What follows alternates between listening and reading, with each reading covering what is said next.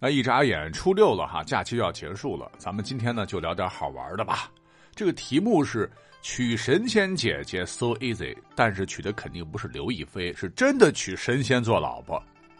之前您记得吗？咱们讲过《搜神记》，这个《搜神记》为东晋干宝所作，我建议大家可以有空的时候听一下白话文的。是现存志怪小说中价值最高、对后世影响极大的一本书。它不但成为了后世志怪小说的魔物，又是后人取材之渊薮。传奇话本、戏曲、通俗小说，每每从中选材。你像是咱们从小耳熟能详的故事《董永和织女》，最早呢就记录在这本书中。说织女啊，奉命来到人间，帮助大孝子董永还债。他也没有触犯天条，两个人也不用离开。也就是说，董永他只是孝顺，孝顺之外没有表现出任何的优点，就把天帝感动的稀里糊涂，主动把自己的宝贝女儿嫁与他，哪怕女儿下凡后要做苦工，来服侍一个除了孝顺啥也不会的凡人。现代人觉得，哎，这个故事太离奇了，天帝被灌迷魂汤了吧？其实啊，这也是古人极端追求孝道的缩影。无独有偶，我在搜神记里边呢，还为大家搜索到两例世所罕见的被神仙姐姐强迫要嫁给穷小子的故事，简直羡慕的人不要不要啊！百分之九十九您肯定没听过。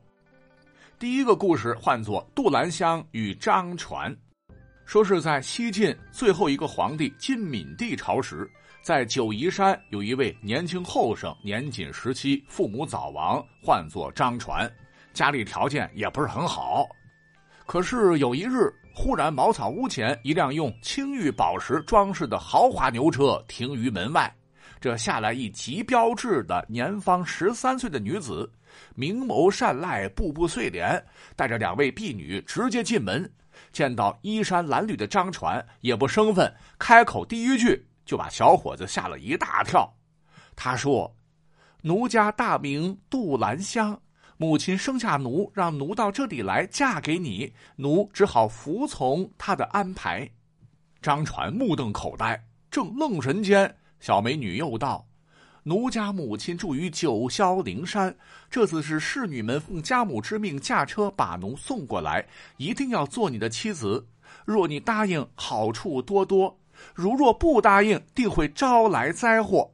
今天过来是让相公提前做好准备。”说完，这姑娘就带着侍女们坐上牛车，歘不见了。啊，这天上掉下美女，不娶还不行，霸王硬上弓。张传这心里头是忐忑不安呀，不知道是开心还是该不开心。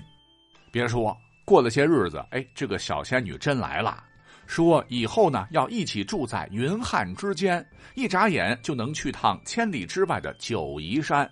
同时，他还拿出三个鸡蛋大小的山药，对张传说。吃这三个可以让夫君不惧世间冷热寒温。张传心实诚啊，只吃了俩，想留下一个备用。但杜兰香不肯，盯着张传把最后一个也吃了。杜兰香又对张传说：“我二人有夫妻之缘，哎，可惜吉时未到，命数目前有些不和谐，只得暂时小别。等到太岁位于东方卯未时，黄道吉日。”奴家自会再来与你完婚。说完便歘又走了。好不容易熬到那一天，张传可能相思过度哈，竟然生了病，便对杜兰香说：“等我祈祷祭祀，病好了之后再结婚。”而杜兰香却说：“吃消磨就能药到病除，盲目的祭祀祷告反倒没有什么用。”对呀，你媳妇儿都是神仙，祈祷祭祀的猫腻，她当然晓得。而所谓的消魔，消失的消啊，魔鬼的魔，应该是药品。那作者也是想通过杜兰香之口告诉我们：那生病了就赶紧去吃药，别瞎求神拜佛，那都是糊弄鬼的，没用。等不几天，张传好了之后，杜兰香在他家待了三年，教授他举行飞化的道术，他也是百病不生，后来竟也成了神仙。这个故事文言文中啊不到一百字啊，那读起来很晦涩，很简单。我呢润色了一下，是不是听起来就好一点啊？好嘛，张传一凡人莫名其妙的屌丝逆袭，被漂亮的神仙主动倒追，不举还不行，从此走上人生巅峰。你说怎不让人羡慕啊？那《搜神记》呢，还有一个与之类似的故事，叫张超与神女。说曹魏时期冀北郡有一个很小的公务员叫张超，一连几日梦到神女下凡，醒来之后精神清爽，感觉十分清晰。可能梦中有云雨之事哈，张超回想出这些事情来，竟然分不清是现实还是梦境。于是又过了几日，哎，这个女神竟然真来了。大约是十五六岁，坐着华丽的马车，带着八个美貌的婢女，真的跟梦中长得是一模一样。他笑盈盈的对张超说：“我就是那天上玉女，叫知琼，本是东郡人，后变为天上玉女。因小时候父母去世，天帝可怜我孤苦无依，便令我下凡结婚，给你当老婆。”这听起来怎么感觉怪怪的哈？我可怜你，所以你要离我远一点哈。且神话故事中的神仙，你想想，在什么时间可以下凡？那就是犯错了、犯罪了，比如猪八戒挑起嫦娥。总之，不管了哈。这个玉女又接着说道：“若是你和我在一起，可以坐豪车、骑骏马、吃山珍海味，还有穿不完的绫罗绸缎。但是也有一点不太方便，那就是我是神女，不能给你生孩子。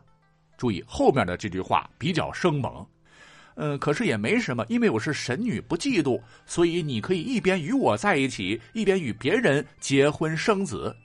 若是你同意我们在一起，你会五足荣昌；若是不同意，将会招来灾祸。感觉跟杜兰香会不会是同一个妈教的？这种好事还用威胁吗？一夫多妻也没问题，这种致命的威胁，哎，让我来。